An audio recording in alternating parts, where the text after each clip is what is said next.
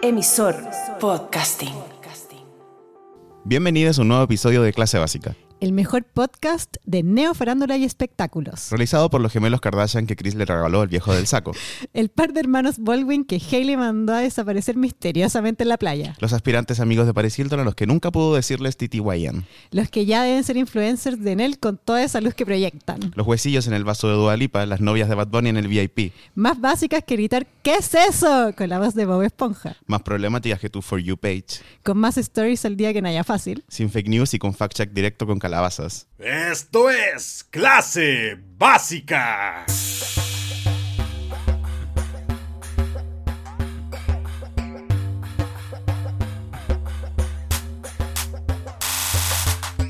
Los titulares de hoy en clase básica. Le quitaron hasta los puntos en el supermercado. Kanye West lo pierde todo. Atraparse de noche nunca será lo mismo. Llega Midnights de Taylor Swift.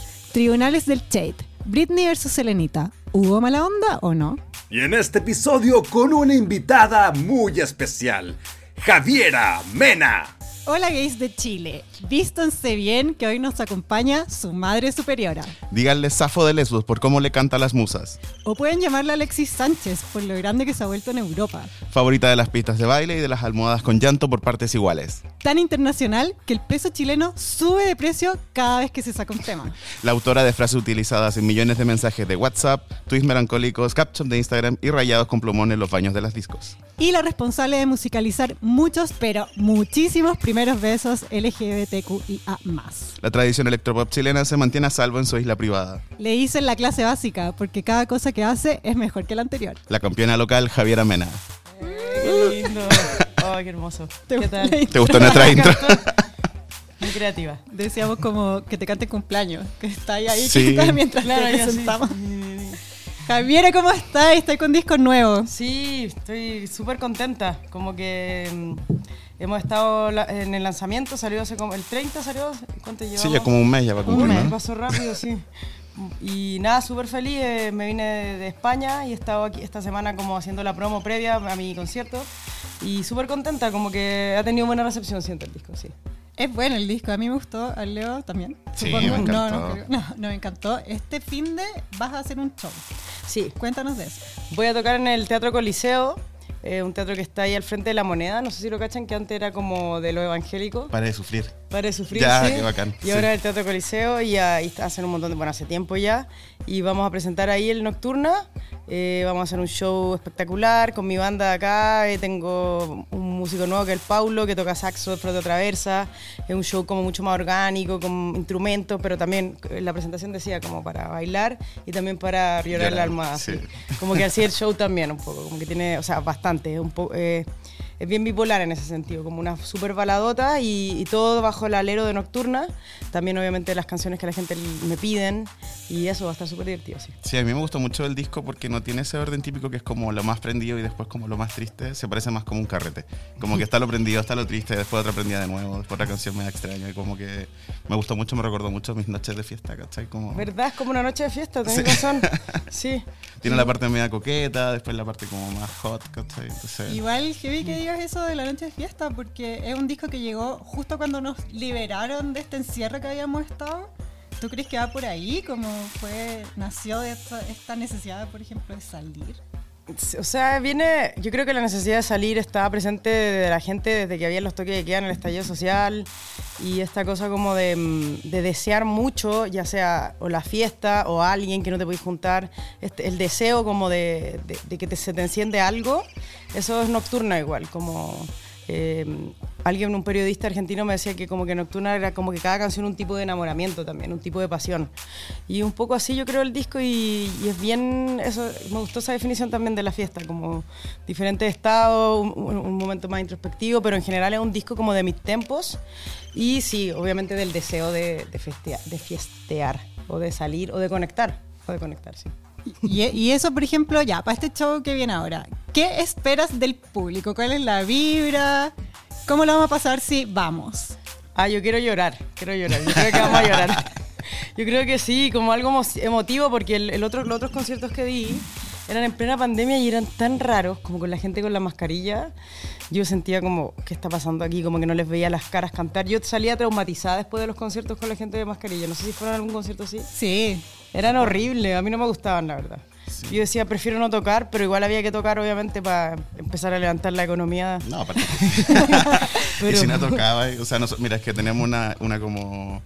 ¿Cómo diría? Como una anécdota. Es que tenemos una oficina nosotros. Y está arriba del Teatro Café de las Artes. Ah, ahí toqué yo, pues, sí. Exacto. ya, y nos dimos cuenta porque había así como olas de gays. ¿cachai? Como, ¿Qué pasa aquí? Estaban así como en la reja. ¿cachai? Y nosotros como, ¿qué va a pasar? sí, así que sí. Si no Sí, tocaba pues ahí también fue. se te iban encima como cientos y cientos. de- Sí, pues y ahora, eh, ahora todos esos gays ah, van a ir al concierto. y no gays también, si están invitados, los heteros también, de verdad. Porque la gente, la gente cree que como que no, mi música es solo de gay. No, o sea, todos lo pueden disfrutar. Sí. Obvio que ya se, se terminen esas etiquetas. de- Seamos en la inclusivos música. con los Incluyámoslo, heteros. incluyámoslo, sí. que lo puedan pasar bien. Obvio, y tengo un montón de público hetero, pero bueno, eh, van a haber muchos gays y, y eso va a Ay, ser yo un... creo co- que esto es como un Tinder. Sí, es como un Tinder. Ah, No mucha gente va a ir a un Tinder a los Vayan a llorar, vayan a encontrar el amor. Sí, es un Tinder esa noche, puede serlo. Y bueno, y la idea es eso, pues que lloremos y que nos emocionemos con los temas y también que vean mi súper nueva banda y, y todo lo que hemos como... Uy, el WhatsApp. Y todo, lo, y todo lo que hemos trabajado, porque tengo una bandota que es la Taffy, que está ahí de baterista, ya también toca con eh, Princesa Alba y mucha más gente, la Cata Roja y bueno, y el Paulo ahora y un show como fancy, yo le llamaría, un show fancy. Qué bueno, sí, yo como que, bueno, siempre me han gustado tus shows y todos los que he visto en vivo, siempre yo así fan y todo eso, pero por ejemplo cuando vi el de Eurovisión, yo dije así, Ah, ya. ¿quién es esta mujer, cachai? Esta súper estrella, entonces como que ahora estoy así, la vara subió mucho, Javiera, para tu Ah, en vivo. Sí, se aprendió un, aprendí un montón de esa, de esa experiencia porque era como todo muy así, como la Muy- televisión es muy mu- neurótica, eso, así. Y muy visual todo. ¿cachai? Sí. Oye, Javi, yo te vi hace años siempre como en unos antros ordinarios, Sí, sin baño. Yo vengo del underground, pues aquí, del De aquí Bella. mismo. Yo ahí estuve. Soy de allá de ustedes, de esos Sí. antros sin baño asquerosos. Es que eso es, la- es lo bacán y yo lo que yo decía en Eurovisión también, como no, yo soy representante del underground, así, y qué bueno que sea diverso, y se me venían a la mente esos sucuchos, esos baños sin baño, y de ahora después ahí en Eurovisión, no sé. Pero igual al final son todos escenarios, pues, y todos hay que tratarlos con igual de respeto, sí. Eran buenos, igual esos tocados. Eran los mejores. Sí. A mí los que más me gusta tocar en lugares como más chicos, así, más que como en cosas así como súper grandes. Eh, de repente date la data para el concierto de ahora. Ah, pues sí. invito a. Este sábado en el Teatro Coliseo eh, eh, pueden ir el viernes a Bad Bunny y el sábado allá, no sé, los que ahí. Pero- o lo que, no sé, pero eh, apúrense porque quedan poquita entrada, así que aunque está Bad Bunny, igual la gente viene a mi concierto, lo cual me pone muy contenta. Y eso, el sábado es a las 9 de la noche, creo que partimos a tocar, en el Teatro Coliseo. Y ¿Cómo compramos las entradas? por punto ticket, sí, por punto Ya, ticket. perfecto. E igual es fin de largo, está para carretear Bad Sí. Bunny, Jairo Mena, Sí. Halloween. Y el lunes nos vamos a La Serena y vamos a tocar ahí en el Teatro Centenario. que ya me y si hay gente escuchando ahí de la cuarta región, hermosa, eh, no, no- nos puede venir a ver también. Y bueno, y Valparaíso después el 4 de noviembre también. Y después cerramos en el REC. Buena, en- buena. En Concepción. Sí. Ah, gira. de tour. Sí, tour. Gays de Nocturna tour. Nocturna. Gays de Santiago y de regiones. Gays de Chile, gays de Chile. sí. Sí. Oye, y eh, queríamos hablar contigo también sobre eh, tus referentes, este que ahora, eh, no, bueno, no somos periodistas musicales, yo cacho que... Pero cachan a arte, igual. Pero es que nos gusta, pues de- desde la parte del fan. Igual a uno, uno escucha y siempre trata de encontrar como referentes. Tú- dinos tú cuáles son, porque no somos porro, entonces mejor dinos. Como tú, claro, ver, un referente de- creo que más que de tu música en general, creo que de la playlist nocturna. ¿cachai? Claro. Como cuando yo escucho nocturna, Ah, mira, ¿qué tengo la playlist empezar a sonar nocturna aquí. después? Ah, me encanta. Bueno, obviamente sabe. Ay, qué, qué sabe. bacán, sabe. Como cosas como medias cachondas, así, como ochenteras, eh, como una rosa en una cama blanca, ¿cachai? como ese tipo de cosas. Eh, también el Ítalo Disco, por ejemplo, a mí me gustaba mucho cuando chica, eh, bueno, ustedes son quiz- muy, muy, muy jóvenes, pero eh, Estefanía de Mónaco, Ya. que te sacó unos temas de los años 80, la princesa Estefanía de Mónaco, y era como que cantaba muy suavecito debajo de una onda Italo Disco, que el Italo Disco es como música electrónica de los 80 básicamente, Giorgio Moro del gran representante, y toda esa música a mí me, me pegó mucho porque en Chile la- yo creo que hasta el día de hoy hay radio en regiones que siguen dando esa música, Y, eh, toda esa música ochentera me pegó mucho, la verdad. Bueno, Michael Jackson igual, aunque haya pasado lo que pasó, igual soy muy, he sido muy fan siempre. Y también, obviamente, Madonna y Los Prisioneros, obviamente, siempre van a estar presentes en mi música. Es que, es Los que, Carpenters. es que quedé rayando con que te gustaba la princesa de Mónaco y nunca la vi. Nunca he visto los videoclips de los No tenía idea, o sea, la Bueno. conozco como princesa. Ella lo- los 80 hizo canciones y se parecía a Ricky Martin un poco, era igual. Sí. Yo sabía como los looks, que tenía romances, que era súper linda, pero no sé, era música. Tuvo unas canciones muy hermosas y, y son muy como mi disco nocturna también, como voces con susurradas, con un- una música media bailable, pero mi tempo. Y te la recomiendo, Estefanía de Mónaco, unos temazos así. Ya pues estamos saliendo de acá. This is Estefanía Mónaco. Oye, Seguro hay. no, es que me, me gusta mucho la idea como también de la monarquía haciendo otras cosas, ¿cachai? Como trabajando. Que trabajen. Exacto. Sí, pues ella, ella algo así. Y era talentosa igual, o Sus sea. monedas le deben haber caído, obviamente. Sí, no, Estefanía. Ya, pero basta de Estefanía, hablemos de de Javiera. monarquía, yo entre un tema de monarquía ahí. Eh, bueno, siguiendo con un poco de la vibra musical de Nocturna, creo que, ¿cómo podríamos decir, hablar de tu proceso de composición? No tanto como lo más técnico, sino, por ejemplo, decir como, ¿qué cosas son así como infantables para ti a la hora de componer? Tipo, digo, así como desde tomarse un cafecito hasta usar ese gorro, esas pantuflas, ¿cachai? Como el estado, ¿cachai? De Javiera compositora, ¿cómo lo podríais describir para las básicas? Bueno, eh, ahora me gusta componer con gente porque cuando estoy sola es como muy neurótico componer solo porque es como ya, hay que hacer una canción. La gente jura que es como con una copa de vino, mirando a la luna. Pero no, así- no, así no yo es te así. imagino. No, no es así. Tú dijiste su- recién en latina y yo ya decía esta la- No, porque es horrible que te llegue la inspiración porque más, cada vez con el tiempo se hace más difícil porque ya he hecho tantos temas que es como ya, tiene que venir otra canción, es como que, y supuestamente tiene que llegar, pero no llega, y está ahí en tu casa y es como ya, te sentás y ya, prendí un pito, no sé. Después ya no pasó nada, ya, Instagram. Eh, ya, entonces como que yo creo que es como un proceso diario de todos los días darle, darle, darle hasta que se va completando por el tiempo. En mi caso que soy una persona muy dispersa que estoy haciendo 50 cosas a la vez, entonces mm, voy completando cositas. Pero para el Nocturna trabajé mucho como con personas, eh, componiendo, no sé, pues con el Pablo Stevicic en el estudio, hicimos duplas compositoras también con mi amiga Valverdina de la banda Cariño, y es como juntarse y empezar a imponear, a hablar de ideas, y es como un proceso medio ir al psicólogo, como, ay, a mí también me pasó esto, y va, y te ponías a completar también. Pero bueno, a mí me gusta mucho igual completar las cosas con un pitito, la verdad. sí. Esa es como, como que de repente veo otra perspectiva, como que las parto totalmente lúcida, ya trabajo todo, pero cuando lo que tengo que completar, su joint. sí. Me gusta. Mira. Sí, qué bien. Como que estaba pensando que, claro, porque últimamente hemos hablado mucho eso con la Karina Man y el personal. Pero es como que a la hora de ser creativo también viene de la mano con atraparse un montón. Sí, Y- eso era te atrapáis. Sí, entonces como que hemos aprendido que yo, por ejemplo, eh, soy sagitario y antes am- amaba como contar todo menos los atrapes. Eso me escondía así, literal abajo en una cueva. Y ahora como que lo comparto más y como que digo así conmigo, hoy estoy súper apretado, atrapado, ¿cachai? Juntémonos. Y me ha servido mucho más, ¿cachai? He sido mucho más creativo. Como poder- Sí, po, y cuando tú Mm. estás atrapado eres más creativo. Sí, pues. Sí, pues, es verdad eso, sí. Entonces O- la Karina me mantiene en un estado de atrape constante para que sea... Sufre. O cuando haces canciones de amor, ¿no te inspira más, por ejemplo, las rupturas, como los dramas? La tóxica, sí. Los dramas. La tóxica inspira, sí. Eso no me acuerdo, alguien decía que la- las relaciones tóxicas son las más inspiradoras, pero yo no quiero ser esclava de las relaciones tóxicas para tener como, como ese meme que es como, Dios, mándame como traumas para ser un gran artista. Como no, no quiero, ya, ya pasé esa etapa, creo, pero sí, es verdad que los amores inconclusos, ser un patas negras, todas esas cosas como que inspiran, porque es deseo inconcluso, porque el deseo Claro. inconcluso todos lo sentimos y es lo que nos lleva a estar todo el rato haciendo. Entonces, si escuchas una canción de alguien que está como pasando algo parecido a ti, te engancháis de una. po. Pero bueno, ahí se puede también acudir como a los actores a, a recuerdos y cosas así y tener una vida más sana. Qué bueno, Javi. Sí, que bueno, me alegro un montón. Oye, te queríamos preguntar, todas las básicas quieren saber, ya soñando, nada comprometedor, nada real. ¿Con quién te gustaría hacer un fit? Ay, yo creía que iba a preguntar otra cosa. Oh. Asusté. sí, porque A ver, ¿con qué me... Bueno, mi sueño sería con Grimes igual, que un Grimes, pero una vez la conocí, de hecho hay un meme que salimos las dos. Sí, sí. Que cuando yo me pedí una foto con ella dice como Adiel Gramo y salimos las dos así porque parecemos como dealer. Yo vi el mismo, pero con esos textos así como te vimos desde la esquina del bar y nos pareciste que tu vibra es muy buena, como cuando quieren hacer un trío. Ah, ¿Viste no, esos no, memes? no vi ese. Te lo voy a mandar. Oh, no, hay varios. Hay uno de Halloween, así Dulce Teta también. salimos las dos. Pero ah, con Grimes me encantaría, pero está como en otra estratosfera. Se casó con Elon Musk y la perdimos un poco. Pero, Pero ahora ya se no está separó. con él. Ahora se separó, así que ahora quizás pueda. Toda otra guagua, ¿sabía?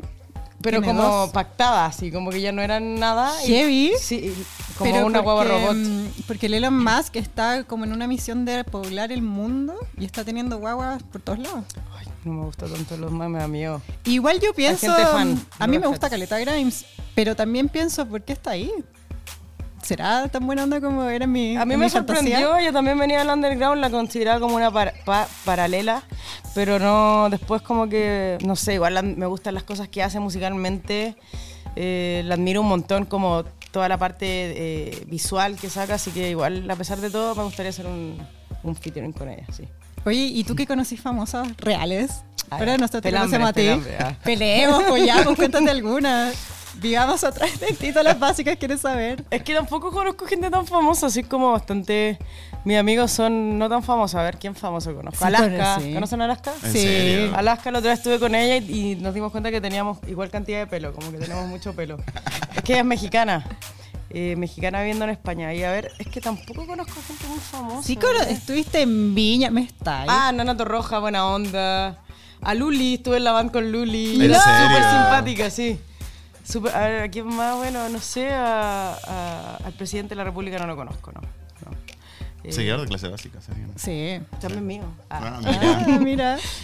todo gratis. Saluda a- a Gabriel. Se mantiene. Bueno, Rick Astley, Rick Astley, lo conozco y me dijo algo muy bacán que nunca se me va a olvidar. Me dijo, you are a real artist. Ah, mira.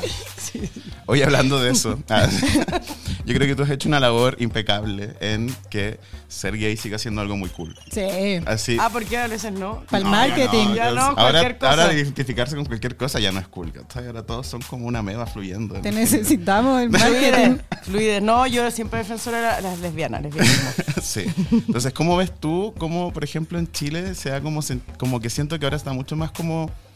La palabra no es aceptado, sino más bien como es muy parte de carretear como... eh, cada vez importa menos como, no sé, pues, ya no es como el perreo en pareja, por ejemplo, la gente era perrea sola, eh, no sé, en las canciones como electropop y esas cosas, la gente ya como que no baila, sino que hace como tour mundial arriba del, Puti vueltis. Sí, Exacto, ¿cachai? Entonces, ¿cómo ves tú cómo Chile se ha ido como cada vez más? Siento que, no sé si es como homosexualizando, sino como fluyendo su carrete, cada vez menos heteronormado, ¿cachai? ¿Cómo lo Mm. ves tú? Ay, muy bacán, pues, porque me cargaba, me- o sea, antes yo cuando empecé a carretear iba al Bocara con mis amigos gay Wow, y yo era eso la es. única lesbiana. Sí, pues yo ahí andaba metida y, y yo era la única lesbiana y era, eso, ese era el carrete gay, como 800 mil gays y una lesbiana, otra lesbiana o la amiga de los gays. Y después como poco a poco fue fluyendo y ahora es como todo diverso, em, no sé, me encanta...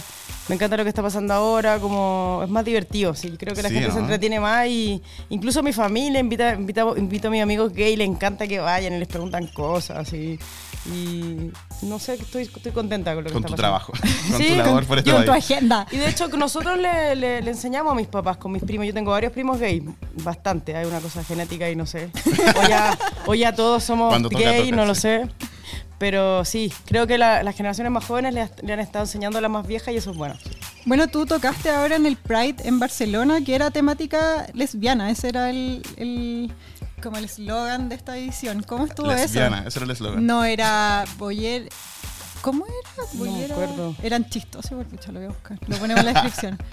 Estuvo Pero- bacán, sí.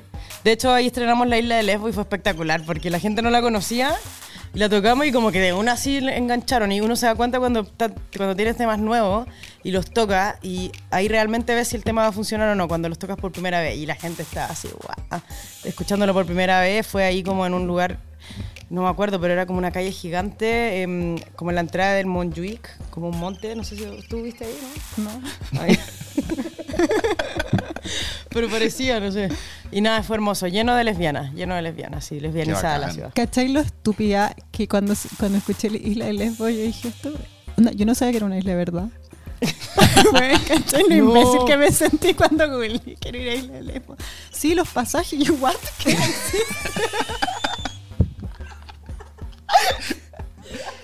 Qué No, linda, pero- amiga, te encuentro Pero así. Yo comparto mi ignorancia para que ustedes no se sientan No, tan pero es que supierais tontos. las veces que la Karina. Supierais las veces que la Karina hace algo muy, muy, muy gay por accidente. onda, Son muchas siempre, me encanta. Oye, pero yendo a ese tema, la habitante, yo también estaba googleando Isla de Lesbo y hoy me llegué a llorar. Y Y, isla de Lesbos. no, no fui, pero. pero los habitantes de la isla de Lesbo hicieron protesta porque ya estaban aburridos de que los consideraran como de lesbianas. Sí. Y hay como, hay como una protesta de los buenos como, no queremos, nosotros somos los habitantes de aquí, no somos lesbianas. Y En vez de capitalizar, te hace un resort. Sí, pues no, y está la cagar en la de Lesbo porque están todos los refugiados de África que vienen en balsa. Ay, Ah, yo me imaginaba una isla de, de carrete. No, esa es la fantasía. es el video, Pero Javier. la realidad ahora es, estuve ahí y es como puros refugiados durmiendo ahí en las calles. Vaya a tener que empezar a hacer cosas políticas. Parece que sí, sí. Para que Para no te veten de, Pero este es como un universo paralelo, sí, de Sí. isla de de, Grecia, de Consafo. que existe. Existe. Oye, tú llevas un montón viviendo en España. ¿Qué te, qué te ríes? Se quedó pegando con Ya, el imbécil que. Sí, llevo un montón. Ahí cerca de la isla de Lesbos, igual España. sí. Claro, me imagino. con el teléfono. Necesito saber hacia dónde va la pregunta de la Karina. Estoy así. No, que nosotros queríamos saber cuál es la diferencia de la Javi ahora de mundo que vive en España, Europa, primer mundo, a la Javi de antes, que era de acá, de Chile, nuestra. ¿Cómo, ¿Cuál es el cambio? ¿Se ve en el disco, por ejemplo? Bueno, un amigo me dijo como que se me, se me, se me adelgazó un poco el pelo, estoy un poco más rubia. me corté el pelo hasta aquí, más refinado, ¿no? Eh, sí, eh, yo creo que, bueno, a mí me gusta mucho Europa porque la, por la música electrónica desde chica, yo, mm, de ahí viene todo, de Alemania, de Berlín, mucho en España también, la, toda la cosa de Valencia, el tecno de ahí de los 90, la ruta del bacalao, entonces también obviamente había un ímpetu personal, pero también de admiración artística, entonces al estar allá creo que me he empapado también más de como la música electrónica, el disco nocturno también es un disco muy madrileño, muy del hedonismo, de salir en la noche a tomarte algo con, una, con un gin tonic ahí como en la Gran Vía, eh, o sea, hay canciones que para mí son como la Gran Vía totalmente. Entonces esa inspiración se permeó en el disco de, de Madrid sobre todo, que es como mi ciudad. sí. Ah, yo pensé- pero Barcelona es la ciudad, el, No. el estereotipo, po. Yo no, yo, o sea, no, yo Madrid. Ah, ay, por eso me quedo confundido, fui mal. Ni la L, porque mala, sí, amiga. Como necesito un mapa, chiquillo. Sí, geografía ahí. No, pero Madrid, yo soy, yo soy madrileña ya. Ya, esta pregunta te la quiero hacer, me gusta. La voy a leer. ¿Crees que eres una voz para las lesbianas latinas? ¿Te consideras un ícono gay?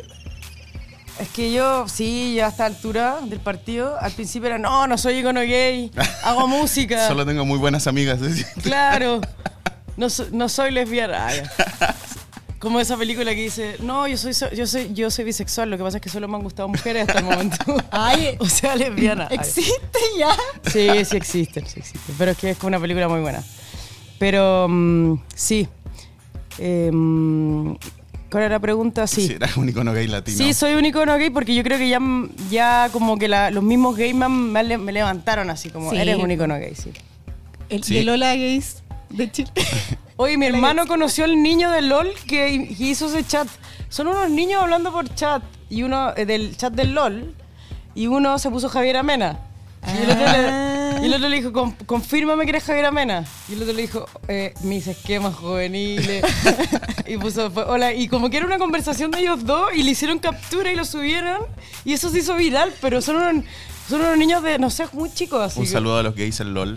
Que Un saludo a la la- generación Z. La evolución final de los Sí. gays, así, niños rata.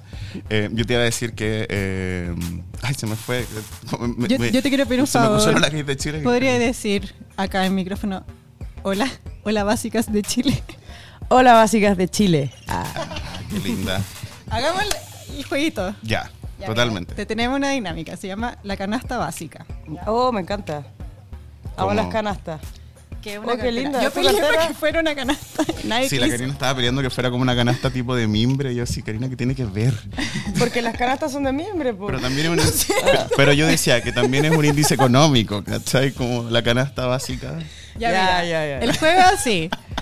Sacas un papelito y hay dos opciones. Y tienes que elegir la que Una u otra. Una u otra. Ah, me encantan estos, estos juegos. Sí. Ya. Canción romántica o electropop. Oh, qué difícil. Te vamos a dar 10 Canción segundos. romántica electropop. Ah. Dale la vuelta. Te la vamos a dejar pasar por esta vez, pero no, no voy a responder las dos juntas. Eso soy, eso soy yo, además. Está bien. Sí, Ah, es verdad. Sí. Nocturna. Nocturna es canción romántica. Audífono con cable o Bluetooth. Audífono con cable de todas maneras. Odio el, ¿Cierto? Vieja Bluetooth. escuela. Odio el Bluetooth. Siempre se desconecta. Se, se pierde un montón la calidad. Está de calidad. moda. Está de moda el cable en los audífonos. Y eso ya está de ¿En moda. Sí. Sí. dio la Estoy de moda de nuevo. Además, Sí, los pierdo. Ups, estoy de moda otra vez. Otra vez. Además, además pierdo todos los audífonos, entonces los otros son carísimos y los, los perdería. Es verdad. Sí. ¿Qué? Hola gays de Chile, hola gays de España, hola gays de Chile. Sí. vos. Hola gays de Chile, sí. Audio para el 18 de septiembre lo vamos a tener guardados. Echada de Chile se decía la gay de España. No, me matan. ¿Tortillera o bollera? Me gusta más bollera igual la palabra. Tortillera me reimagino como unas tortillas de rescoldo que hacían en el sur, así, no sé. Como con ceniza. Sí, eso. Ya, porque más chileno que eso. Sí. Es bueno, bollera. es bueno, bollera. A mí me gusta la palabra. ¿Concierto masivo o tocata íntima? Tocata íntima, porque en el concierto masivo hay pura gente que no, que no te escucha y están en otra, sí. Entonces, tocata íntima está toda la gente que te quiere escuchar. entonces Ya, pero se- ¿qué representa una tocata íntima para ti? ¿Como unas mil? ¿Dos No, mil? no, sí. Yo soy, yo soy de un público, bueno, muy. No sé, tampoco soy ultra masiva, pues entonces para mí, no sé, pues 800 puede ser tocata íntima. La, la Blondie. La Ah, Blondie. sí. La Blondie es ideal, me encanta. Qué rico tocar el la blondie. Sí. O sea, yo me, me voy a pegar el show a la blondie y ya me siento bien, imagínate tocar. Teatro Coliseo igual va a ser. No sé No, si es íntimo, más grande. pero. Es más grande no es como solemne, es como alto Sí. para arriba. Es rico igual el teatro. Es una locura igual que sea... O sea, es como un templo evangélico. Sí. Una más. Una más, ya, ya. Sí. Que ¿De salga una chistosa, pum. A ver. que salga No una las que chistosa. eligió el Leo, las que escribí yo. ¿Esa es tuya? No, otra, otra. Otra se fome. Chao. ¿Signo ascendente o signo lunar? Signo lunar, porque el- mi signo ascendente siempre me lo tiran para abajo, así que prefiero decir lunar. ¿Y cuál es? Gemini. Ah, sí. ¿Y otra. lunar? Ah, sí, Ah, otra pregunta. y lunar Piscis. Oh, ahí está, po. Por eso eres artista. Y Luna, llorona. Pi- Luna y ascendente en Piscis. Eres llorona. Sí. Y manipuladora. Lloro de emoción. Manipuladora. ¿No? Oh. Te estoy preguntando. La Karina, así como que No, te famosos para tratarlos bien. un poco, pero soy buena, entonces manipulo por cosas buenas. Pero es bueno. Eh, la Taylor Swift ahora es Mastermind. Está de moda ser manipuladora. ¿En serio? Sí, Bueno, ya hay que lo soy. hacerlo. Pero para el bien, soy del lado bueno de la fuerza. sí. Ya, es la última, ahora sí. Carrete desenfrenado, vinito en la casa. Carrete desenfrenado. Sí. Es que el vinito en la casa se transforma en carrete desenfrenado siempre. Pues, Mira, mira. Es tu carrete. Invita. yo iba a decir todo lo contrario. Para mí, Vinito me va pagando, pagando, pagando. Sí. Sí, Hasta es que se me verdad. cruza una piscola. ¿cachai? Pero- Pero empieza a el WhatsApp hoy. no.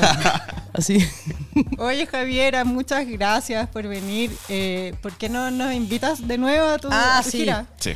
Vénganse, por favor, eh, si quieren disfrutar de un concierto lleno de. eh, ¿Cómo dijeron? Para llorar con una almohada. Eso, para, bailar y para llorar en la almohada. Y para llorar en la almohada. Pueden venirse a mis conciertos del Teatro Coliseo. Tenemos el 29 de octubre, que es este sábado. Después nos vamos a La Serena el lunes. Y después el 4 de noviembre ya Valpo, espectacular en el Teatro Municipal, que es hermoso. Y de ahí ya en Conce en el REC. Así que eso, les dejo invitades para que se vengan. Así que ahí estaremos. Súper. Súper, muchas gracias. Gracias, que, Javi. De nada. placer. ¿Qué me puedo decir? Como no se olviden de ir al recital. Así Nos compren la vemos entrada allá, ahora, nos nos, vemos allá. allá. ¿cachai? Nos vemos allá. Heteros sí. también aceptados. Hola, Heteros, bienvenidos. Obvio, amamos a los heteros. ¿Has visto ese como meme que dice así como Buenos días, gays de Chile, heteros, mm, hola? Ah, no, no lo cacho. Así. Bueno, ya, eso. Nos vemos allá. Muchas gracias, Javiera, por estar en la No, de nada, lo pasé súper bien, me reí mucho.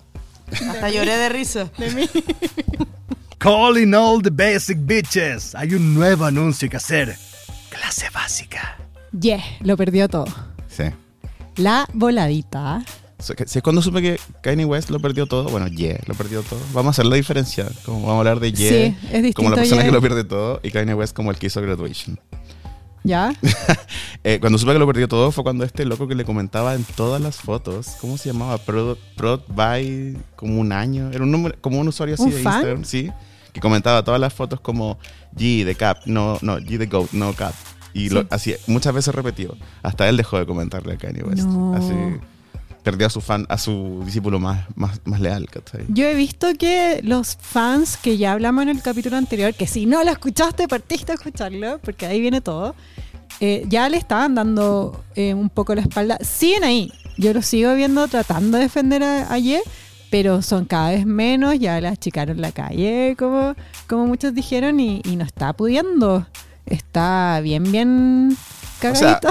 mira, Valenciaga ya lo sacó del desfile, que fue lo que yo dije en el capítulo pasado. Ah, ya- Tú lo, pre- lo predijiste. Sí, ya terminaron su relación con Valenciaga, terminaron su relación con Adidas, Heavy. Eso, eso es lo más heavy. terminó su relación con Gap. Sí. eh, sus abogados dijeron que no iban a trabajar más con él. La Camille Vázquez. La Camille. O sea, que la, la defensora de Johnny Depp te diga, no. Sí, muy difícil. Su agencia, la AAC, De talentos. también dijo que no iba a trabajar más Sí, con eh, él. Eh, El documental que estaban grabando, que ya estaba terminado, no es que estaban en proceso, la cuestión estaba lista para distribuirse, eso se canceló. Qué heavy. Imagínate el nivel de, de boicot que tiene que haber o, o el nivel de, de rechazo que causa esta figura en Estados Unidos para que un proyecto ya completo, totalmente, lo saquen, lo, lo cancelen. Igual que no tiene nada que ver con él, ¿o no? no? no era un documental de él, era un documental sobre él. Como, igual eso fue un poco... Yo siento que Netflix lo hizo para subirse a la micro, como para No, porque como- no es de Netflix. ¿Y de quién es? Netflix ya tenía un, un documental que es el, el registro que venía hace muchos años Sí, siguiendo sí. allá. Este documental que se canceló, lo que yo tengo entendido es que es de lo, de lo reciente de Ye. Mm. Entonces igual me hace sentido que no difundan un, un documental quizás que comprende la parte cuando Ye ya se saca y empieza con sus discursos de odio. Además que el comunicado lo encontré súper entrete, el que dio justo esta productora, en el que decía, "So- somos tres, un judío, un católico, un musulmán, como que era un, un comunicado, pero también era un, un poco como eh, una cuestión valórica igual.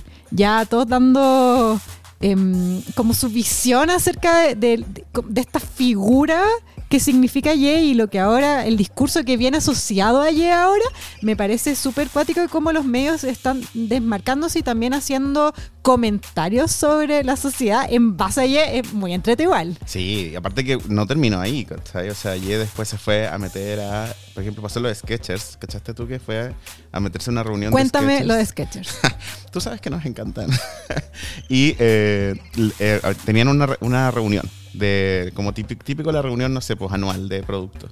Y Ye se fue a meter como con sus zapatillas, tipo a decir como, oye, quiero que mis zapatillas las produzca y las distribuya Skechers. Y Skechers lo acompañaron a la puerta, o sea, como... Porque se fue a meter sin invitación. Sí, pues fue sin invitación y obviamente no lo recibieron en el fondo. O sea, los guardias lo sacaron y lo echaron. ¿no? El mismo día que también Foot Locker, que está, está como tienda gringa de zapatillas baratas, donde Ye el calzados beba del El mundo. calzados Beba de Estados Unidos, donde quiso. Ya, eh, un minuto de silencio porque el calzados Sí. Beba ya no existe. bueno, un minuto falso. ¿no? Y eh, Foot Locker eh, siempre fue como la, la tienda en la que Ye quería vender sus zapatos. Esa era como su meta inicial. Que él quería que la weá valieran como, no sé, Un precio accesible. un precio como accesible y que estuvieran como en todos lados, en todos los malls, etcétera. Y hasta Foot Locker dijo así como, no, mijito, aquí tampoco. te aquí no queremos". vamos a vender tu zapatilla aunque la vendáis 5 pesos, ¿cachai? Eh, claro, porque, bueno, Skechers igual es una marca de renombre. Más lo que necesita Ye, más que una marca de distribución, es, es la, la línea de producción en el fondo, una, una industria, una fábrica, que eso es lo que no tiene. Él tiene el, el diseño, la marca, pero no más que eso. Eh, yo vi que Adidas, en la página donde venden las Yeezy, pusieron un buy, que me parece igual punk. ¿Cómo que se lo.? Tú te metes ahora a Yeezy, a la página donde antes compré las zapatillas, y dice gigante bye, como adiós, en Oh. inglés, bye. Lo encuentro punk, me gusta. Igual toda una empresa, pero es chistoso. Sí, o sea. Late capitalism. Late capitalism. Sí, o sea, bueno, hablando de eso, tú sabes que Ye solía ser el hombre negro del entretenimiento más millonario Y con todas estas empresas que dejaron de trabajar con él, perdió, solo con el trato de Adidas que lo perdió, perdió 2 billions, que son, el billion en español no se traduce billones, es como mil millones, o sea, Sí. 2 mil millones, si no me equivoco, de una, en un día, y ahora ya ni siquiera aparece en la lista Forbes de las 100 personas más millonarias en entretenimiento. O sea, pasó de ser el primero a no estar. Qué heavy. Karma. ¿Entiendes? Sí, qué heavy. Yo pienso en, en, en el Ye yendo a dormir ahí, papito corazón, sin poder pagar la pensión. no sé, porque A mí me da un poco de pena, pero porque... ¿Te da pena? Pero porque me gusta mucho como el arte que hizo antiguamente, siempre la misma cuestión. ¿no? ¿Sabéis que Cada siempre vez lo- que hablamos de, de Kanye yo termino defendiéndolo, me tiene un poco cansado. No, es yo que sé no que es mi puede. rol en la sociedad y que No, y también todas las básicas, los comentarios del Instagram que pueden ir ahora a comentar y a tirar odio porque nos encanta leerlas en arroba clase básica. Todos empezaron. Horrible la zapatilla. Qué bueno que ya no. Mientras yo tenía en mis pies las zapatillas del funado, viendo como todo me la pasureaban. Sí, sí. Pero saben que igual me gustan, debo decir, eran lindas, era buen diseño, eran súper cómodas. Yo, a mí me gustaba esa bola de diseño. Ahora, no me gustaba el racismo, que, que creo el antisemitismo, pero sí me gustan las zapatillas y es muy heavy de que la zapatilla que más plata entraba en el mercado de las zapatillas en general, o sea, estamos hablando de deportivo, urbano, de moda, eh, ya, ya no está, de un día para el otro. Y toda esa plata, ¡pum!, desapareció. Qué heavy. Bueno, igual se supone, ¿eh? y esto ya es como estamos entrando como a pensar cómo podríamos solucionarlo. Yo así me ofrezco, voy a tirar mi, mi currículum al Y, cómo podremos arreglarlo. Que eh, es lo que siempre he querido hacer es tener como su propia tienda y como que la tienda esté en todos lados y que sea como no una tienda de nadie, como tipo Adidas o Gap, sino como que sea la tienda de Y. Ahora va a ser un- una isla en el mall, yo creo, porque tiene menos plata. Pero Con él atendiendo, nadie va a querer. quizás. Yo sigo a un influencer que habla de streetwear, que es chileno, se llama Seba 3D. Ujú. Es súper interesante si les gusta este tema. Y él decía en un TikTok que mm, Ye en el fondo estaba como abarcando más de lo que podía, porque Ye, según él, que yo me pareció muy correcto, como me hizo sentido, sin Adidas, Ye es solo un nombre, porque Adidas, a pesar de que, claro, Ye llevó las ideas, la innovación, eh, claramente lo necesitaban, si no, no hubieran aguantado tanto con él, porque estas como animosidades vienen de hace tiempo, no es reciente, o sea, lo han aguantado harto. Dice este eh, influencer streetwear, el Seba 3D, que él solo llevó las ideas, pero que realmente la calidad, el trabajo de diseño tras la zapatilla, que no es cualquiera, o sea, si no todos, todos tendrían algo similar, era de Adidas. La fábrica era de Adidas, el equipo de diseño era de Adidas. Entonces ahora sin Adidas no es Yeezy. Claro. No va a ser Yeezy, por mucho que él trate, él estaba tratando de comprar otras fábricas, eh, asociarse con otras marcas, pero no, pues porque lo que hacía Yeezy era este equipo particular de Adidas. Una lástima. No era Dios, Ye, como él se dice, no, no podía solo, ¿viste? No, que heavy. O quizás sí. Esa es la pregunta, ¿cachai? Pero bueno, pero también creo que no, yo también llega un punto donde si todo el mundo te, te empieza a cancelar es más difícil levantarse, ¿cachai? Es como, no sé si te recuperáis tan rápido de, de eso, ¿cachai? Volvió a Instagram, ya sabías. Sí, sí, caché, llorando la carta. No, no, haciéndose el como está todo bien, yo puedo solo. Y, y yo solo pensaba en otro TikToker que vi, que mm, ¿te acuerdas cuando Ye, antes de ser el más millonario, dijo que estaba en bancarrota? Sí, Y esa vez su, es- su esposa en ese momento, Kim Kardashian, fue el que, la que pagó las deudas que tenía Ye. Y este TikToker decía que Ye, Yeezy era de Kim, realmente no era de Kanye o de Ye. ¿por qué? Porque ella era la que había puesto la plata en ese momento, o algo había ahí. Pero eran casados, pues no sé si eso funciona así. No sé, no sé, la dejo ahí. Tú así esparciendo fake news. Para... Yo, yo pienso a la Kim con sus 10 empresas diciendo, "Put, Ahora son más de 10, ¿viste? Son como un conglomerado de empresas gigantes. Onda como, es como una red de empresas. Bueno, ¿qué hacemos con Ye? Nada, yo voy a- no, el otro día nos pusimos a escuchar eh, Kanye, los funeque, porque yo dije, lo van a sacar de Spotify, a mí igual me gustan, chicos. ¿Qué va a hacer de mis domingos sin Jesus Skin? No, no podéis ya. Sacrilegio. ¿Sabéis lo que pasa con Kanye? Que se le vino la noche como Taylor Swift. Eso te iba a decir que imagínate lo bien hecha de la campaña de marketing de Taylor Swift que tiene una canción que se llama Karma y en la misma semana que saca el disco es la caída de Ye. Me parece eh, propio de una mastermind. Y así pasamos al segundo tema, ¿viste? Joe Taylor, I'm really happy for you. I'm gonna let you finish, but Clase Básica had one of the best podcasts of all time. Midnights, ¿qué te pareció? Me encantó. ¿A ti? Listo. Ah, ese fue el tema. ¿Listo? ¿Todo no, dicho? eh, me encantó. O sea, igual, eh, ¿sabes qué? Lo que pasa es que me gustó tanto que pasé el tiro del umbral de, de, de- de que lo amo ciegamente, empecé a cuestionar todo lo que tiene. Pero ¿por qué me gustó? Anda como se estudia una obra, ¿cachai? Con el Leo eh, escuchamos Midnights por primera vez en medianoche, el día que salió, compramos unos cocavis, todo entrete. Sí. Yo me imaginé todas las básicas eh, trasnochando. Igual fue divertido sobre todo porque estábamos en un bar, siendo jóvenes normales, y nuestro amigo Dani, un saludo para Un él, saludo para nos dice, hey, salió Midnight, pedí, que- pedí Uy, 12 Big Macs, que- vámonos ahora. que no, ahora- y nos tuvimos que ir del bar casi que corriendo porque... Obvio, amerita. Sí, está bien. Pero Yo lo que Pero no nació de decir, nosotros, digo. a mí no me gustó nada, nada ese eso de yo quedarme hasta las 12, escuchar el disco entero, darle una reescuchada, decir perfecto, me quedé, me voy a ir a acostar. este es el disco que conozco. Y al otro día, FOMO. FOMO porque resulta que había otro disco para los que se quedaron escuchándolo 10 veces. ¿Y qué onda? Y era el, el 3 AM Edition. Nos falta la atrapada de las 3 de la mañana, pues, viste. Sí, no sé, a mí me parece una falta de respeto porque yo soy fan de Blackpink y siete canciones más es un disco extra. Sí. Blackpink saca canciones, saca discos de siete canciones, ¿cachai? A mí me, a mí me dio FOMO. Yo entiendo lo que, lo que quiere hacer Taylor, pero me, me da rabia no verme que hasta las 3 de la mañana. ¿Por qué lo tuve que escuchar después, cachai? Porque ahora demanda esa cantidad de atención, ¿cachai? Creo que ese es el problema para mí, que soy una persona ocupada, que no puedo estar como... No estoy hablando mal de la gente que escucha el disco a las 4 de la mañana. ¿cachai? Taylor Swift, la medianoche no es una tarde. La noche Córtala. se hizo para dormir. No, la noche no son las 9 afternoon. No.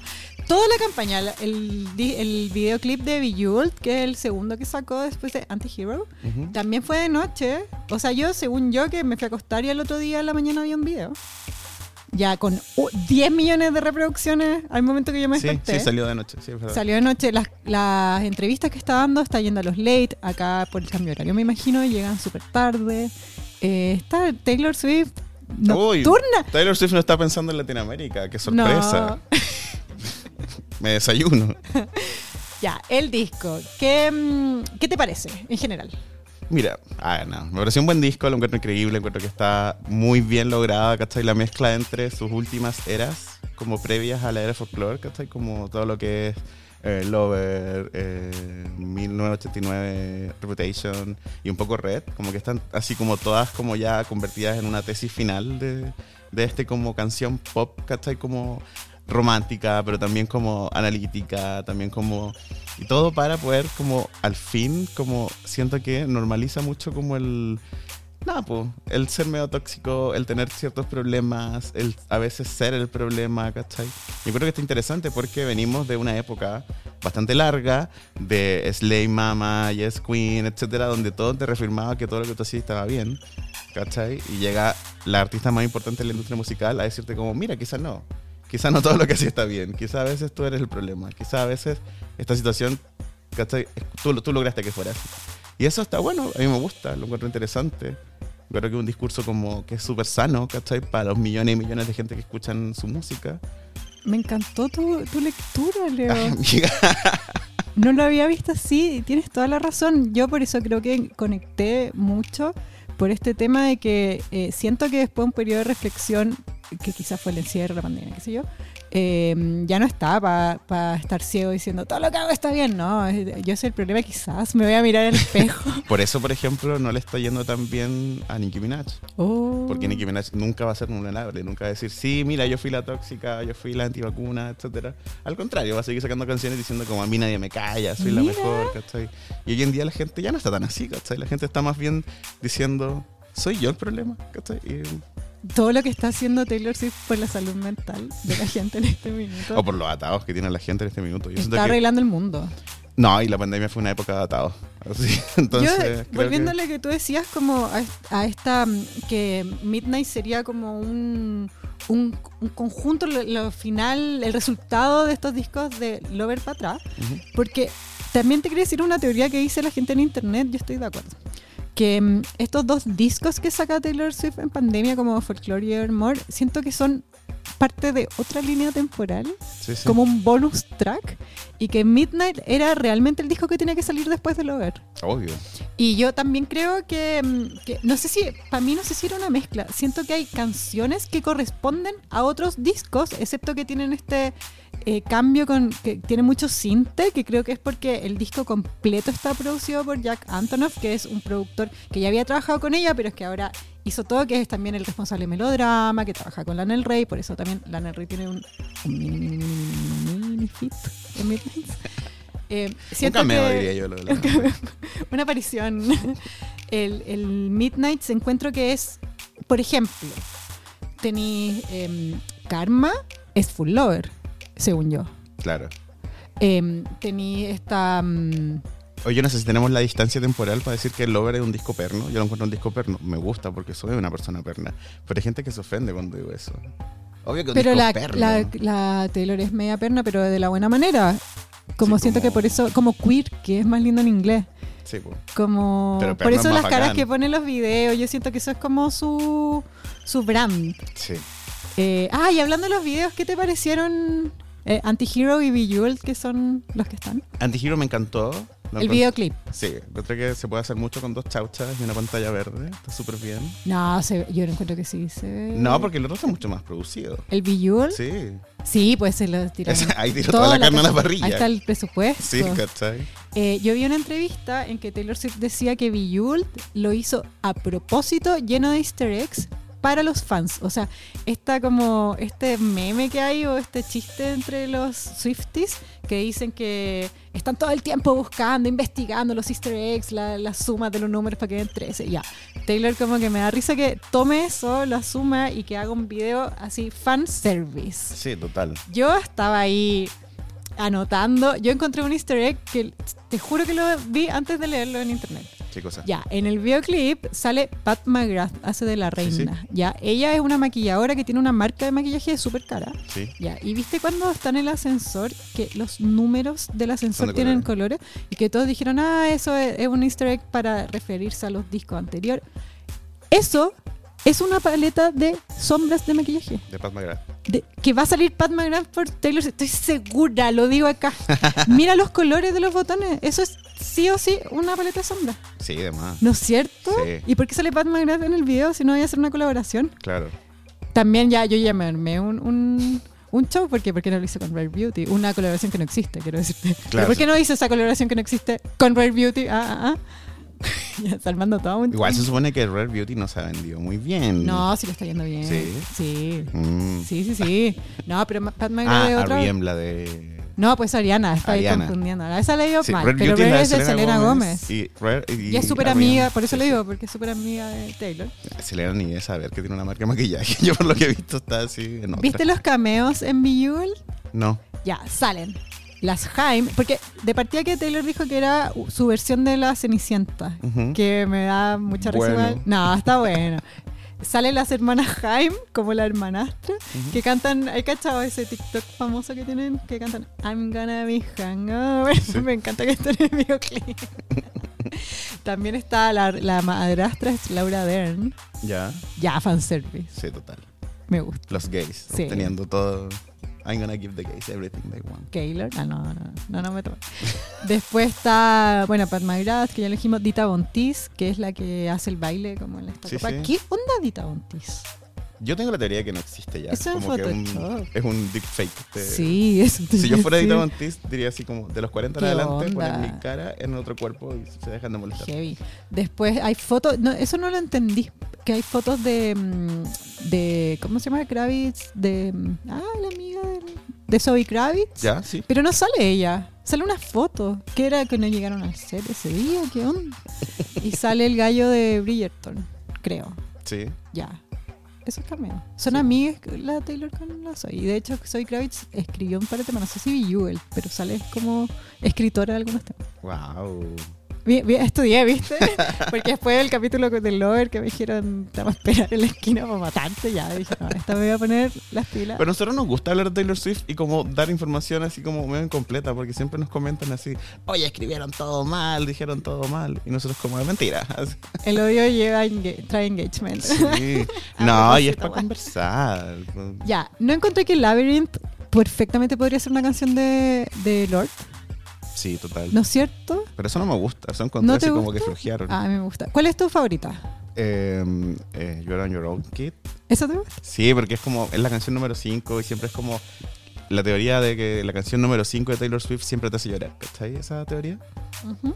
Bueno, se ha cumplido últimamente, eh, personalmente hablando. Como que siempre una canción que te quiebra, ¿cachai? Y Mira. en este caso es esa y eh, a mí me parece una canción muy triste, pero me gustó mucho por eso, como la Sí, bonita. es buena. Me gusta Karma, encuentro que es full lover, muy pop. A mí me gusta la Taylor Pop, la verdad.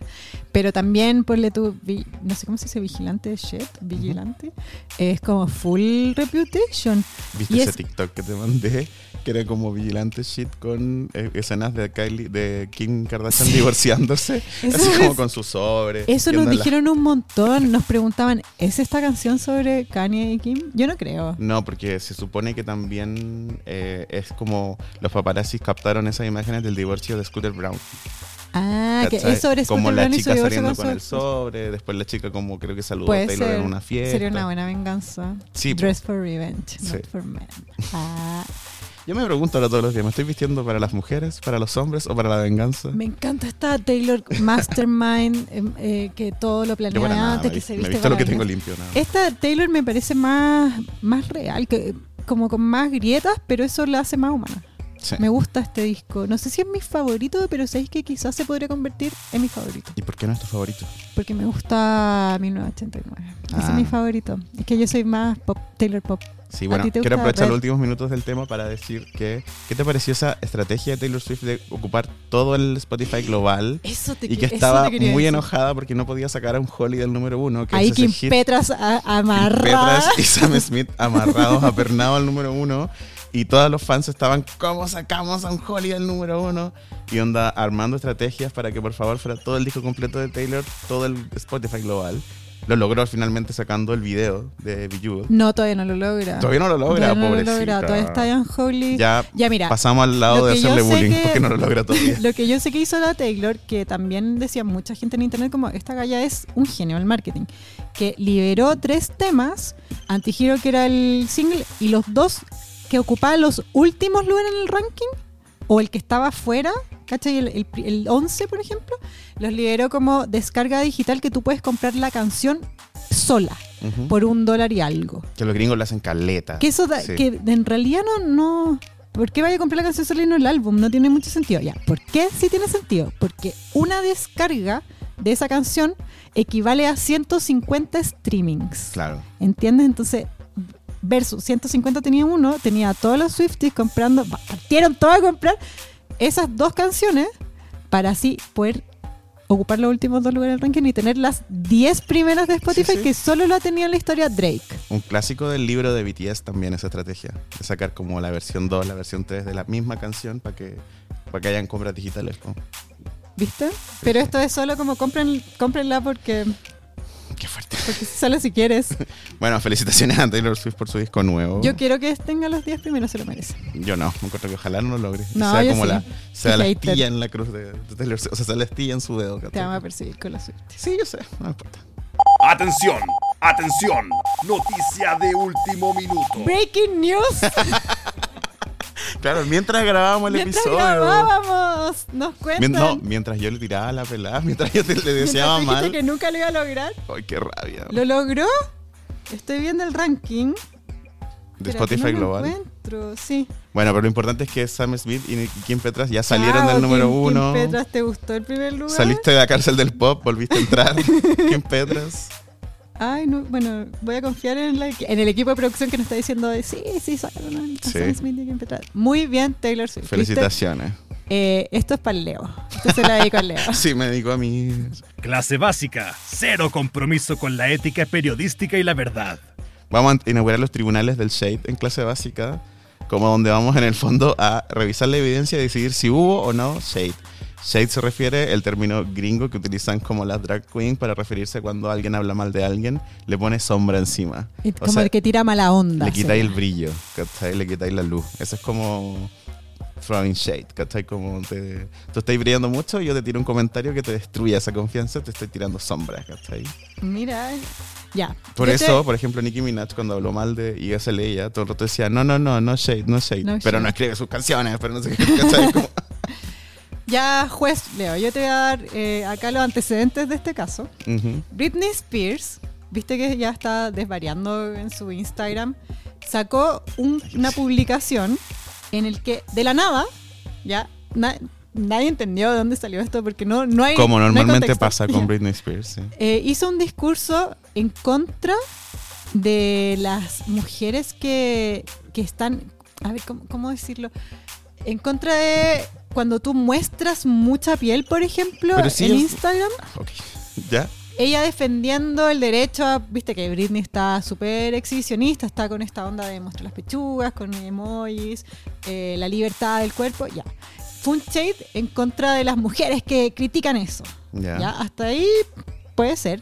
¿Cuál es el problema? Que la referencia que ella dio dio a entender a todos los fans que se estaba refiriendo a Selena Gómez. Ujú. ¿Por qué? Porque habla de, mm, de un videoclip de salir lamiendo un helado, de estar mina con un helado, que todos dijimos, ah, está hablando de Ice Cream. de Ice Cream, sí, de Selena Gómez con Blackpink. con Blackpink. Entonces, em, ¿qué onda? ¿Qué onda Britney? Pero ¿Shade digo, o no pero la gente dijo así como, onda, los fans, onda, ¿por qué le estáis tirando a Selena Gómez? Sí, pero ella nunca nombra a Selena Gómez. Solo habla de las chicas con videos musicales comiendo helado. De chupando y lamiendo un helado. Ya, igual es como la otra vez que... Ahí dice como videoclips de, de presupuestos de 4 millones de dólares. Estás ahí regia lamiendo un helado y tú osas decirle a la gente que el body positive, que no muestren piel. Eh, como cuál es la onda, qué hipocresía. Pero Selena no ha dicho que no muestren piel. Ya, los fans buscaron un discurso de Selena Gómez en unos premios en el que Selena dice, eh, gente, yo en Instagram no quiero ver sus cuerpos, yo quiero ver sus sentimientos o sus ideas. Entonces la gente lo relacionó a eso, como que y es un discurso del 2016, Leo. Igual es como hablaba Selena Gómez también. Así como... Eh, ¿Cómo se dice cuando la gente como que así dice yo no soy homosexual, soy sapiosexual, como que se enamoran de las mentes y esas weas así. ¿Hay cachado a esa gente? Sí. Un saludo a esa gente que está tan loca que dicen así como yo no me enamoro de gente, me enamoro de, de mentes, de, de cabezas, ¿cachai? Ujú. Esa era como la onda de Selena Gómez, ¿cachai? De decir como... Nunca dijo eso. No, pero digo como que siempre he tenido discursos como tipo... Ella tiene un, un discurso muy marcado con esto de la imagen corporal porque Selena Gómez lo pasó muy mal. La prensa, Selena siempre ha criticado su cuerpo. Ella tuvo unos cambios de talla, por ejemplo, eh, también muy ligados a su enfermedad. También, bueno, el viaje también de la estrella pop que parte joven, del que se espera, o por lo menos en la industria hace un tiempo, se esperaba que tu- tuvieran una imagen como siempre muy parecida, eh, tallas chicas, muy flaquitas. Em, y, Selena siempre tuvo un drama con eso. De hecho, también tuvo unos problemas de ansiedad en el que ella no quería estar en público y evitaba presentaciones, algo muy terrible si es que tu trabajo es estar en público por la, imagen corporal que proyectaba y estaba muy insegura. Y luego de eso, con su tratamiento, con mucho avance, un, viaje que ella compartió con todos los selenitos, yo lo vi entero, eh, lo pudo superar y ahora ahora ella eh, habla mucho sobre la salud mental, tu cuerpo, como ser más sano que, solo la imagen. Esa es su bola, es como un poco activista también. Pero nunca dijo no muestren el cuerpo. Ella no dijo vayan a taparse, ella dijo muestren su alma. Siento que no es excluyente, siento que no paqueó a nadie. Pero los fans de, de Britney, ¿qué decían? Como...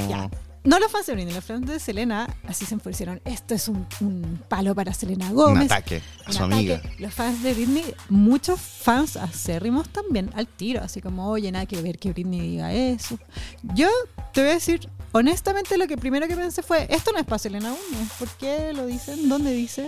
¿Dónde Claro. está? ¿Está el- etiquetado? El único video que existe de alguien comiendo helado, no. Y yo dije, bueno, supongo que voy a entrar a internet y, todos los el Britney Army va a estar diciendo lo mismo que yo. Y puedes creer que no, que no fue el comentario generalizado. Todos los medios, la noticia era, Br- dice Britney, al parecer le tira shade a Selena Gómez. Esto fue los titulares, o sea, ni una duda. Y a mí no me gustó eso. No, yo creo que no fue shade. ¿No es cierto que es algo antiguo? Yo, no, ¿sabéis qué? Pero es que tengo una teoría. Ahora tengo, tengo con qué con qué validar mi teoría. ¿Ya?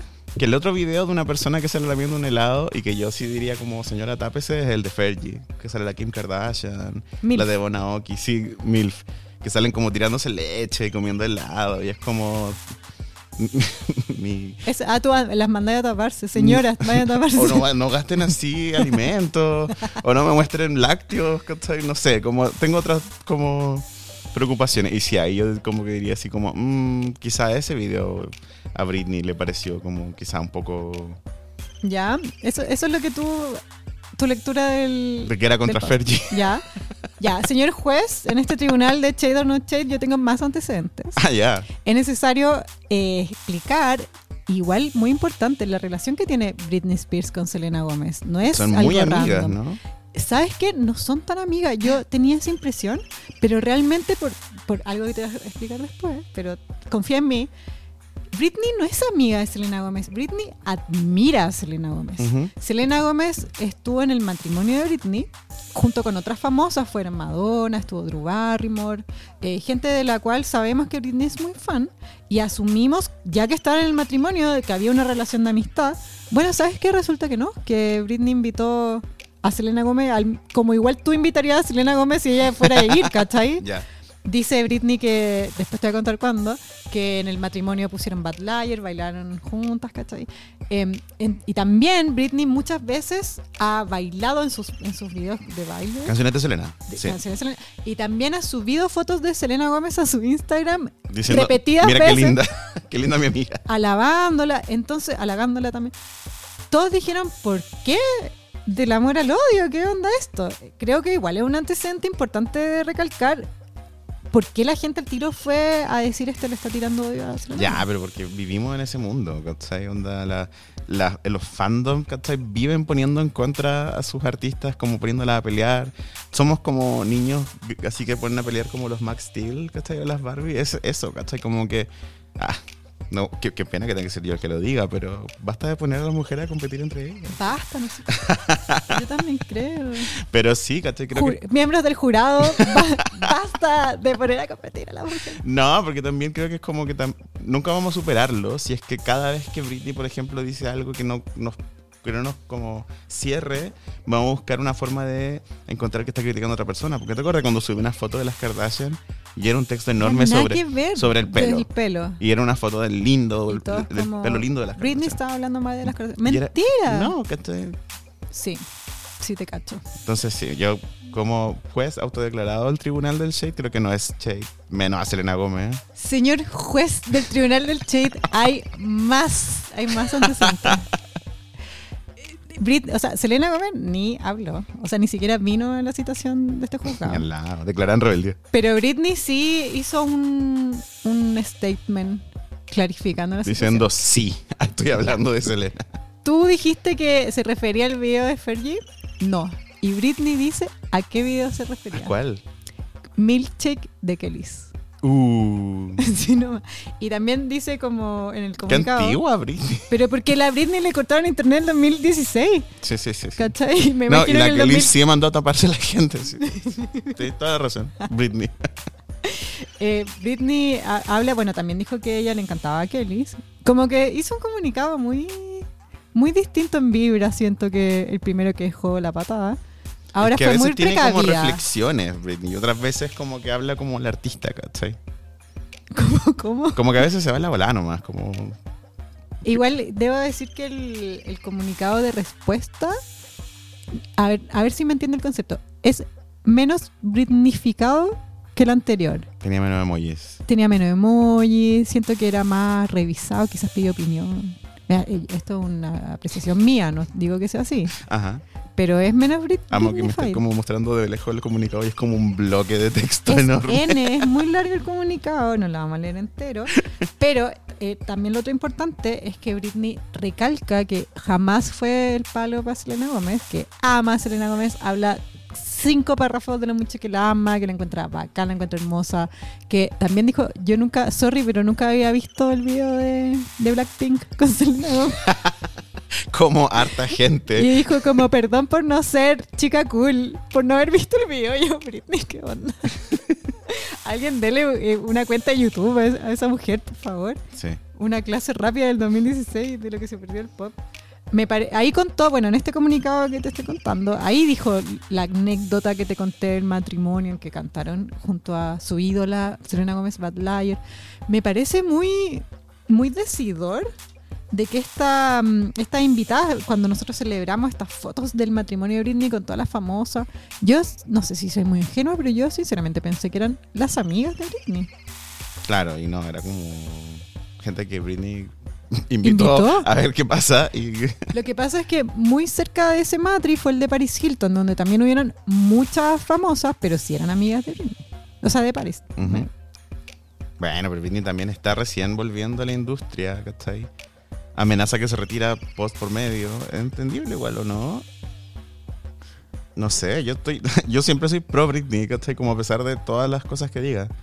Nunca va a salir, no sé, criticando a los judíos ni diciendo White Lives Matter, ¿cachai? Espero que, no- espero, espero que no.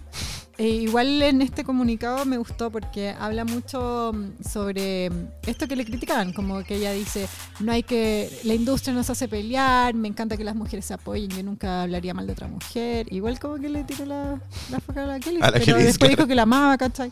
Eh, las mujeres tienen que levantarse las unas a las otras, estamos todas en esto, y después, bueno, Britney también mucho, siempre que habla, yo siento que todavía tiene mucho que resolver porque siempre saca el dolor de todo esto del concepto. O sea, no es para menos también. Está muy bien, o sea, es su realidad. Bueno, en este comunicado también siento que hay mucho de eso, como, como la industria que me tocó a mí. Ella cuenta su, su vivencia cuando partió, como de toda la prensa criticando su cuerpo. Eh, dice, bueno, ella súper literal, como dice, hablando de mis pechugas, yo tenía 17 años.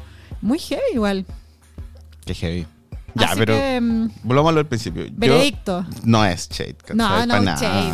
No, ¿o sí Y- shade? No, No, y, no. y- y paren de poner a las mujeres a discutir entre ellas. Ya. Sí, córtenla. Yo creo que Britney no está acostumbrada a esto de que ella, todo lo que ella pone en sus redes va a ser usado en su contra enseguida. O sea, los fans decidieron que estaba hablando en contra de Selena Gómez y fue un juicio incluso en cuentas pro Britney. Como siento que fue todo muy rápido. Yo no entendí por qué. ¿Por qué agarraron papa tan rápido? O sea, porque a Selena Gómez no se le toca. Eso es lo, Están- eso es lo primordial. El otro día las básicas nos mandaban mensaje como... Ah, ¿viste que hablamos sobre el- la paz mundial entre Selena y Hailey Bieber? Y me decía, ah, qué bueno que ahora empezaron a hablar de Hailey. Estas Selenators odiosas. Y yo, sí, soy. pero, pero, pero en este caso, o sea... En, los, en ambos casos me parece que me gusta esta vibra, este shape, eh, ¿cómo le decís tú? Vibe Shift, amiga. Vibe shift. en que todas amigas, todas ayudándose, bien las mujeres en la industria. Veamos cuánto dura. Que dure, que dure. ya, bueno, pero eso. No shade con Britney, todo bien. Y eso, Ya, veredicto, no shade. no shade. Nos vamos a comprar un martillo para hacerlo así. Ew, this is so cringe. Guilty. Ya, Leo, ¿te gustó este episodio con Jaina Mena, con, con Ye, Britney Spears, Selena Gómez? Me encanta, amiga. Estoy muy Taylor. feliz de estar grabando podcast contigo y de estar recibiendo feedback. Gracias a todas las básicas que me han mandado de M sin ninguna vergüenza para darme feedback del podcast. Sí, díganos lo, lo lindo y lo feo también. Nosotros leemos todo. Preferiría que me digan más cosas lindas, que me Sí, dejen de sí. decir lo feo. Está bien, entiendo lo feo. Sí. Quiero agradecer al equipo de RDF, de Match. Eh, espero que, que sigan escuchándonos en estos episodios que quedan de esta temporada. Sí, muchas gracias, chiquillos. Y muchas gracias a ti, amiga. Y muchas ti. gracias a las básicas que nos escuchan todo el También a tiempo. Javiera. Me encanta cuando nos despedimos así porque la gente dice así como, ¿qué va a pasar? ¿Se van a ir para siempre? Como, Esa despedida tan larga. como- Nunca se Se sabe van a separar. No, no, no. Volvemos la próxima semana sin falta. Exactamente. Ahí nos escuchamos. Besitos. Besos. Chao. Esto fue Clase Básica, el OG podcast de Neo Farándula y Espectáculos, parte de la familia Emisor Podcasting, grabado en Santiago de Chile, año 2022. Anfitriones, Cari Valle y Leo Quesada. Voz en off, Tincho Calderón.